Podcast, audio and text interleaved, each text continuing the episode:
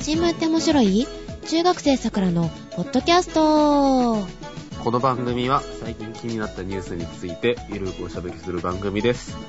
お届けするのは、巨神兵がドーン、カエラと、マルハニチロ食品の空木常務、旬だねーのジェシカがお届けします。おはようございます。おはようございます。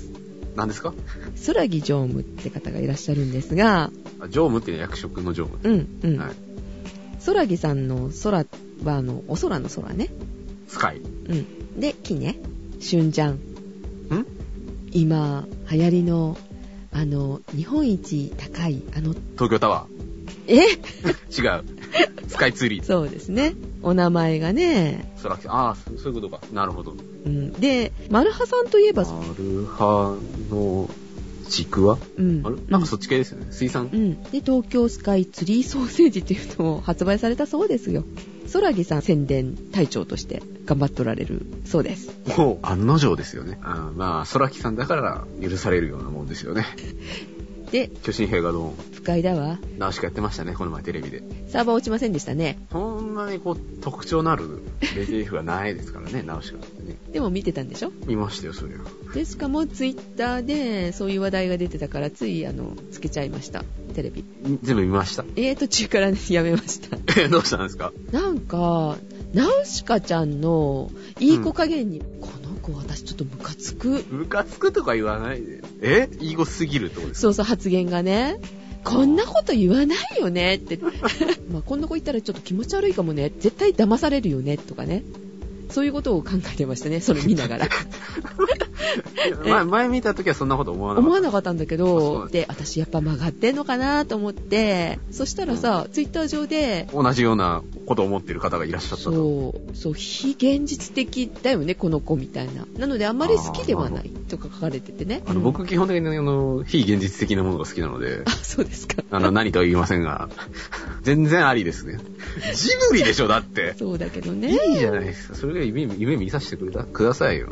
ジブリのヒロインで一番好きですから、ナウシカは。絶対いないよね。あんな子。いや、てか、実際にああいう人いたらさすがに警戒しますよ、僕でも。えあーで、そうで、巨神兵がはい。特撮化されると。特撮か実写 CG を使用しない最後の特撮になるというふうに、あの、今回、その巨神兵が東京にうん現れるという、うんまあ、特撮を、まあ、短編の映画を撮るっていうんで、あの、エヴァの安野さんですね、が撮影するという、あの、予告がテレビの、えナウシカの最後にちょろっと出てきたんですけど、あ、それで盛り上がってたのね。はい。なんか面白そうですよ、あれ。中に人は入れないね、あれね。あ、でも、特撮って人入るんじゃないんですかね。どうなんだろう。でも、ペラペラじゃないよあれって、体が。で、気になったのうが、ん。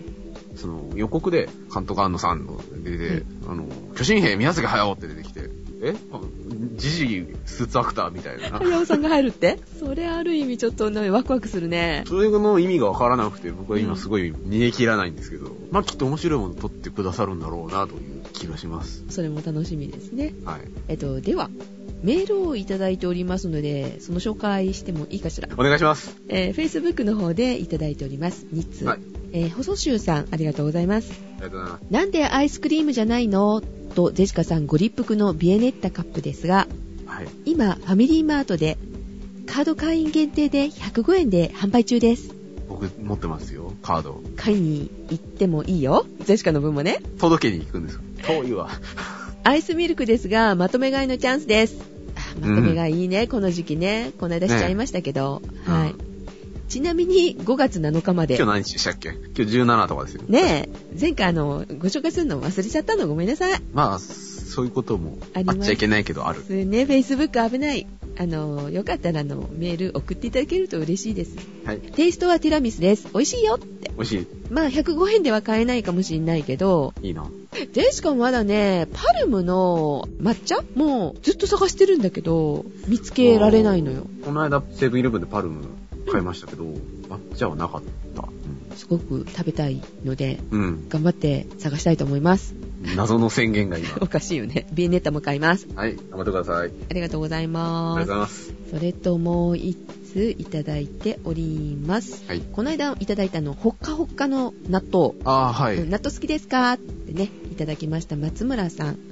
またいただきましたありがとうございますりがとうございます。先日メールした松村ですまさか読まれるとは読まれた瞬間やったーとニヤニヤしていました基本的にあのね、ゴミ箱に行ったり忘れない限りはあの読むということがね、うん原則になっております ので、これ Facebook なのでゴミ箱に行くことはないけど、うん見落とすことがあるというか見ないことがあるあー Facebook それが危ないんですよね、まあやっぱりメールがね、一番いいですね確実かなと。一番ね、はい。えー納豆ですがなっから運命春日川納豆がおすすめの納豆ですはい。なっから運命は群馬の方言でかなり美味しいという意味ですへぇ豆の食感を大事にした美味しい納豆ですうん。柔らかい食感の納豆もありますもしよろしかったらふにゃらららにゃららら。ここは読みませんもしよろしかったらよろしくお願いしますはい。納豆ねゼシカの冷蔵庫の中に入ってますよ今朝も食べましたあ、常備してあるという納豆。大好きかって聞かれると大好きかはよくわからないけどないと寂しいかなというね納豆でございますはい。複複雑ですね。はい 人間だとね、ちょっとなんか、こう、微妙な気まずい感じになりますけどね。まあ、納豆であれば。そうですねはい。はいあの匂いがねちょっとでもどうにかならないのって気はしないでもないんだけどでもまたその匂いがなかったら寂しいでしょ。そうねあのネバネバもちょっとね手についたり口についたりするのはちょっとねと思いながらないと寂しいしねないと寂しいですね。うんまあそういう感じなんですよ、きっと。うんなんか納豆の立場って。 また自分で何言ってるかわかんなくなってき たということで 納豆でした納豆じゃないですよ。 納豆からメールが来たわけじゃないです。はい松村さんでした、ありがとうございますありがとうございます。あのあっと桜島もそんな感じで行こうかしらねあないと寂しいけど、うん騒がしいみたいな。ういんや、できればこう、受け止めてほしいですけ どね。はいカイロ君はい。気になるニュース気になるニュース。ツイッターやってる方は結構、あの、最近お目にした方が多いと思うんですけど、はい虚構新聞っていうサイトがあるんですけど、アップストアにもありますよねアップストアにもあるし、あと、ポッドキャストでもなんか最近人気みたいなんですけど、なんとポッドキャストでもやってるんだまだ聞いたことないんですけど、うんまあその虚構新聞ですかはいっていうのは、そのまあ、いかにもありそうなうん嘘ニュースですね、虚構ですうから。んうんを風刺とかパロディを交えて、しかもその、まあ、いろんな新聞のサイトにありそうな、あの、フォーマットのホームページで紹介するっていうサイトなんですけど、で、そこのページで14日にですね、橋本市長が市内の小中学生にツイッターツイッターを義務化しますよっていう、まあ、嘘ニュースを出したんですよ。おーで、小中学生のツイッター利用を義務化する法案の提出を予定しているというふうに、あの、サイトにアップしたところ、はいツイッターで、これは大変だって言って、こう、うわーって広まって、うんまあ、虚構ニュースなんで嘘じゃないですか。うん、嘘だね。はい。で、で、僕あの、いろんなところから疑問の声というか、まあ、ある種怒りの声ですよねっていうのが、えー出てきたと。あそれツイッター上でってことはい。メインはね。で、まあ、いろんなところに波及して、まあ、結構、騒論騒動になってるんですけど、虚構新聞に載ってたって言わなくても、えー、って思うよね。虚構新聞の記事が勝手に広まって偉いことになったみたいな風に騒がれる前に、うん。このツイート見た見て、うん。僕もその、マジかよって一瞬信じたんですけ ど、一瞬ね、0.5秒ぐらいね、信じたんですけど、これどこのニュースサイトで紹介してんだろうって思って、開いたうんら、あ、虚構じゃんと思って、してやられたぜみたいな、こういう、なんかこう、負けて悔いなしみたいなね、そういう感じだったんですけど、僕はう。ん、うん、ただ、まあその、まあある種騙された人の中ではですね、あの、うん。うんふざけんなと。うん。意味わかんねえよ。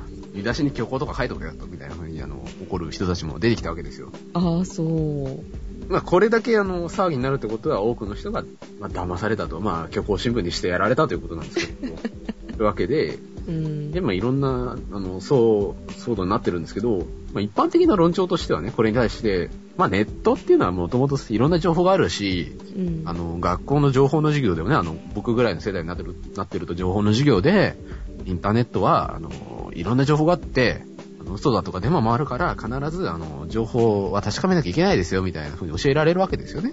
ああ、そうね。はいだ。から、学校でも教えられるぐらいなんだから、真偽は自分で確認して、まあ、ツイッターとかで、あの、すぐ、まあ、いわゆる拡散ですよね。あうの、ん広めたりしちゃいけないよね。あの、ネットリテラシーがなってないよねっていう論調が一般的ではあるんですよ。うん。で、ただね、一方で、その、まあ、ある種公共の場じゃないですか、ネットって。はい。公の場で、嘘をついたんだから、責任を負う必要あるでしょうと。ユーザーのせいじゃなくて、そういうことを言ってる虚構新聞が悪いと。で、やっぱりその迷惑をかけ、かけたとか。だから実際にその、そういうツイートが広まってきっと、橋本さんのところに、あの、苦情が来た苦情が来たと思うんですよね。うん、うん。確認はしてないですよ。でも、絶対来たと思うんですよ。うん。問い合わせとか大ね。阪市役所にね、手足したりとか、ツイッターでリプとかしたりとかね、ふざけんそなうだよ、ねピーみたいな、ね、あの言った人がいると思うんですよ。だから、中傷の類だろうと、ふうに言う人もいるわけですよね。で、この虚構新聞そのそのものっていうのは、2004年ぐらいからあるらしいんですよね、実は。だから、そのネットの界隈で老舗で、まあ、ずっとの、ね、いろんな変なニュースを、嘘のニュースを流してたわけなんですけど、まあ、今回みたいにそんなに騒がれることはなかったと。で、こでまあ、騒がれるようになったってことは何らかの変化があったわけじゃないですか。何がきっかけだろうね、これね。で、まあ、いろんなところで、あの、考察というか、まあ、考えられてはいるんですけど、はい。デジタルマガジンっていうサイトの記事が書いてあったのは、2004年と比べて、やっぱりそのネットを使う人が増えてきたと。うん。 iPhone とか、まあ、いわゆるスマートフォンですよねっていうものが普及してきたじゃないですか。単純にそのネットユーザーが増えたってことは、やっぱりその、旅行新聞を見る人も単純に増えたわけじゃないですか。うん、うっんて。いうことは、その騙される数も単純に増えるじゃないですか。そうだね。うのん。手の割合があるとしたら。ってことは、嘘とはいえ、あの、相応の影響力を持ち始めたということになるじゃないですか。はでね、そんなの大きな声を持つサイトで過激な風刺記事を紹介することっていうのは、その今となっては許されざる行いなのではないかと。で、そのサイトのね、デジタルマガジンで言ってたのは、虚構ニュース自体も、記事自体もかなり過激化していると最近。あ。うん。でそうなんかなと思って見てみたんですけど、はい。まあ、いろんなその記事のジャンルがあって、あの、まあ、生活とかいろんな、その、いわゆる新聞ってあるじゃないですか、あの、いろんな面で。経済とか政治とかで。はい。まあ、確かにその政治の記事とか見ると、まあ、まあそう言うけど、この頃も十分過激じゃないみたいな記事もあったんですけど、 うん。確かにその以前は、バームクーヘンの天日干しが最盛期長野とかそういうなんかあの、まあなんかほっこりするような嘘ニュースがあったんですけど、うん。あの、バームクーヘンはあの木をね、切り倒してあれは天日干ししてますみたいな記事だったんですけど、まあわ笑えるじゃないですか。うん。笑えるね。っていう記事があったのになんか今はその、もうなんか過激になっちゃったねみたいなことを書いてあったんですけど、じゃあ最近どんな過激な記事があったのっていう話なんですけど、うん。例えばですね、こういう記事がありましたと。ソーシャルゲーム、うん。爆走、猫ひろし、公開1日目で目で終了。ちょ、ちょっとグレーじゃない。バームクーヘンの天日干しから比べるとだいぶこう。あの、ブラックジョーク的な、まあ、この記事っていうのはあの、まあ、あの、オリンピックの問題とかの、まあ、最近のソーシャルゲームのね、うん話題についての風刺だと思うんですけど、あともう一つは、まあ、これもソーシャルゲームのあの、コンプガチャでしたっけやり方が悪質な、そのゲームに対しての風刺の記事で、消費者庁ドラクエにも指導をやっているので、あの、ドラクエの、あの、レアなアイテムが、そういう、あの、コンプガチャみたいに引っかかりましたみたいな記事だったんですよ。うん。っていうことで、まあ確かにその公共虚構新聞側の、あのん、記事の過激化も否めないと。で、そのサイト側の責任もやるけど、やっぱりその、これだけその、安易にその情報が、まあメイン、今回、ツイッターでメインで広がったわけなんで、はいツイッターで騙されてリツイートしちゃう人ってどんな騙され方してんのかなっていう話じゃないですか。これ、どう思います虚構新聞だけじゃなくてさ、すぐリツイートする人っているよね。まあリツイートしてほしい記事って、こう、拡散キーボードが書いてあるじゃないですか。これってどうなんだろうなっていうことは、日常のタイムライン見てて思うことあるんですけど、まあ僕も一緒に騙されかけた人なので、まあ、要するに見出しだけで判断していると思うんですよね。中身を読まずにね。さらに、その中身を読んだ上で騙される人。虚構新聞の作り方自体も、あの、パッと見虚構とわからないようにしてあるんですよ。上のヘッダーのところに虚構新聞で書いたり、あったりとか、あと、そのはい。なぞって、あの、文字を反転させると、このニュースは嘘ですとか出てくると。だほからー。一見、あの、本当のように見えると。うん。その、そのこと、そのやり方自体も、あの、まあ、人によっては、あの、騙そうと思って騙してるんだが、悪質だろうとか、ということをおっしゃる方もいたんですけど、でもこういう、なんていうか、風刺的なブラックジョークというか、まあ、これって結局あの、騙されることを楽しむようなサイトじゃないですか、あの、エイプリルフル的なそ。うだよね。エイプリルフールの時なんか企業ごとやってるじゃなうんだから、それと何が違うのっていう。い。毎日がエイプリルフールっていうのがちょっとそうそうね、すごい気張っとかないといけないってね、言う。そう。で、あの、虚構新聞側もいろいろその考慮はしてるらしくて、そのまあ、今回橋本市長ですねっていう、まあ実名が出てきたことに関しては、その公人格うん公の人であれば出して、出すようにしてると。うんうん詩人はまあ攻撃しないようにしてるとか、うんあとその企業に関しては株価に影響するような記事は書かないというような声明を出してるんですけど、あの足も容疑者逮捕とかいうのがあったけど足も、本田足もくん足もが逮捕。酒気帯び運転で足も逮捕いや、でもわかるじゃないですか。それは、それわかるじゃないですか。例えば、その、足もの技師が足も使って人殺したとかいうのはやっぱりダメじゃないですか。あなるほどねで、今回その、まあ、記事の嘘がうん広まっちゃったっていうことなんですけど、まあ、この話二段落ちで、もう一つ落ちがあって、その15日に、今度はですね、虚構新聞の運営者を、まあ、名乗るブログが、お詫び、虚構新聞の更新を一更新を一時停止します。大きくなりすぎましたという文章を掲載して、また釣られたと。なんだそれ、みたいうんな。で、あの、強行新聞の、まあ、本当の人が、まあ、ツイッターで否定をしたと。だから、まあ、結局、騙されやすい人というか、まあ、鵜呑みにする人が多いんだろうなっていうことは、まあ、このことでわかるような気がするんですけど、うんまあ、一方で、やっぱりその、強行新聞自体の、そうの、んリテラシーですよね。節操のなさを指摘する人はいるわけですよ。嘘つくなら嘘つくようにわか、わかるように嘘つけようみたいなことを言う人がいっぱいいたわけですよ。もう意味わからないけどなデジカ的には意味わかんないそっちでしの方がょ。で、虚構新聞も反発したわけですよ、これに対して。うんその意見をね、存分に取り入れた記事を書きましたっていうので、書店にレモンを仕掛けた。京都6800人が避難。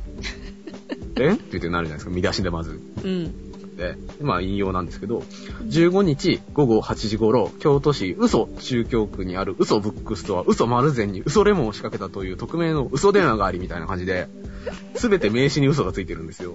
うんで、仕掛けられた嘘レモンは嘘爆破処理班によって嘘凍結処理されたと。嘘怪我人などは出なかったみたいな感じでね。だから、ゲーム減ったくれもないじゃないですか。極端ではあるんですけど。っていうことが言いたかったと思うんですけど。返しがうまいなうん。これなんかいいじゃんみたいな思ったんですけど。で、まあ今回の騒動ね。一つなんか言われてたのは、その、虚構新聞ってあの、広告は本物なんですよ。だから、アフィリエイトの稼ぎのためにわざとそういう過激な記事を書いてんじゃないかみたいな指摘もあったんですけど、まあそれを置いといておいてして、今回、なんで問題になったかっていうと、ツイッターが1枚噛んでるわけじゃないですか。はいはいリネットを使う人が増えたってことは、やっぱりそれなり、なんだろう、敷居が低くなってるから、うんうん考え直さなきゃいけないっていうことがまず一つあるじゃないですか。そうですねっていうのと、あと、こうやって喋ってるのもそうですけど、うん情報を伝えることって怖いよねっていうことを、なんか改めて思いました。前ね荒木さんとカイラ君と2人でやってたけど、うんやってましたよねこういう話を ねやってましたね。まあまさにそれだよねうん。こういう意味では虚構新聞って大事な役目を担ってるのかもしんないよねうんなんか。これで訓練しないと うん、そうそうそうそう。あのもともとネットをやってる人たちはこういうことに慣れてるから、うん見分ける力できてるじゃないあの、いわゆる、あの、2ちゃんに住んでいるような人たちは、ううんん、そういうことを、う二ちゃんんね、あの、言ってましたけど。で調べるよねまず自分で本当かなと思ってうん。まあ、うん僕みたいに一周騙されかけても、まあ、かけてうも、んまあやっ調ぱべたしね見るじゃないうん。それをすることをしてこなかったい一般の人っていう人おかしいけど、まあ、多くの人ってことですうねん、最近ねスマホを手に入れた方々はこれで訓練してこういうものだっていうのをねうん。分かっていただきたいとそのための訓練台だと それぐらいの話はかけみたいな話。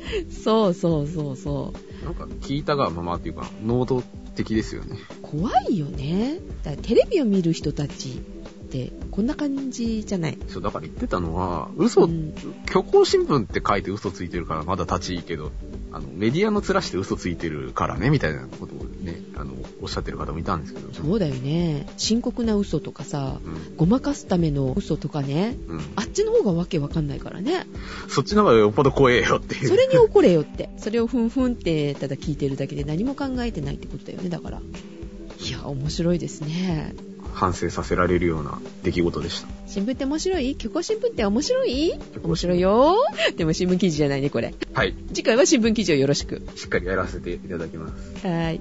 えっと、ゼシカの方からも一つ気になった話題。何でしょうかイオン、うん。お買い物行きますかあイオンは行かないかな。あ、そう、うん。楽しいじゃないですか、イオン。イオン楽しいですか 楽しいですよ。郊外とかありますよね。そうそう、車に乗って行けるところが多いよね。うん。駐車場が大き大きくてねそうですね。中のスーパーもね端から端まで歩くとちょっとしんどいかなぐらいの距離があったりとかしますけれども、えジェシカがねこのイオンいいなと思ったのは夜中の11時までやってるのがいいなと思ってたのあ、夜遅くまでやってると。そう仕事が終わって残業してね遅くなって何か買って帰ろうと思っても、やってるお店があんまないですね。そうなくてイオンは11時まで開いて開いてるから絶対うん。でもって安心してねイオンとかに寄ってたんですけれども、はい。これがねなんと今年の6月からはい。午前の7時から開店するそうです今度早くからやりますよ。午前7時から午後11時までってことだよねだからすごいですね。コンビニに近いよねもう うん巨大なコンビニですよね。それはねとても助かるなぁと思うんだけれどもはい。気になるのが節電ああ。節電ね。 6月からだよ3あヶ月間ってことなんで678あの暑い時期だよあしかも暑い時期にぶつけてきてると いう。電力量がガーンと上がる時期じゃないであるところはあの節電しましょうっていう風になってきてるよね地域的にそうですね。まあいろんなところで節電しようっていう流れはありますよね。ねその時期に大丈夫なのって思ったんだけど2時間も早く開店するのに昨年と比べても同等ぐらいの電力量見込みだということですなぜえ、それ昨年と同じ見込みっていうのは、その店舗の電気の使用量がってことですかさてなぜでしょ電気の使用量が同じって言ってくると思わなかったのうでしょいや僕が思ったのは、電気の使用量少ないから、周りには影響ないですよって言ってくるのかと思ったんですよ。朝はね、比較的涼しいから。でも変わんないって言ってきたんですよ変わらないのよじゃあどっかで減らしてるんですか減らしてないんだなそれがん暗くしちゃったらさスーパーとかダメじゃんうん。まあそうですね。暑いところなんて生鮮食料品扱ってるイオンが大変なことになりますようん。 腐ってしまいますよ。そうですよえじゃあどうするんですか LED あ照明を発光ダイオード LED の照明に切り替えてるそうですあ。まあ LED に切り替えたから、電気の使用量は変わりませんと。そういうことだそうですよ本当かなちゃんと結果出してほしいな狐につままれた気分ですよ。はそんな感じで はいあの朝方の方あ。 うんね7時に買うところがないよって思ってる方ね、イオン空いてますよ朝飯ぐらい帰ると。イオングループ頑張ってます頑張っねてますね。なんか、ジャスコのあるところは治安が悪いっていう本があるんですよ。え何それ、うんそうなのまあ、ジャスコに限らず、でっかいスーパーってあるじゃないですか。郊外に出すことによって、地域経済が破壊されると。ああそうすると、あの、商店街とかの雇用がなくなって、まあ、まずそこで失業者が生まれるのと、あと、朝早くから夜遅くまでやることによって、生活パターンが変わると。そうすると、車で出かける人が多くなってっていうと、だから夜中に人が出歩くとろくなこともないしっていうことらしいですよ、なんか。確かにね子供を見ますからね夜夜遅くうん。ちっちゃい子供ねうん。どうなんかなって思ったりするけどさでもそれイオンがあるから起こしてるわけでもないし、あのそこに行くためにあの、まあ、車で行くこともあるかもしれないけれどもあの別のとこに行ったりもするわけじゃない車でそのついでに行ったりっていうことの方が多いと思うんだよねあ、中継として。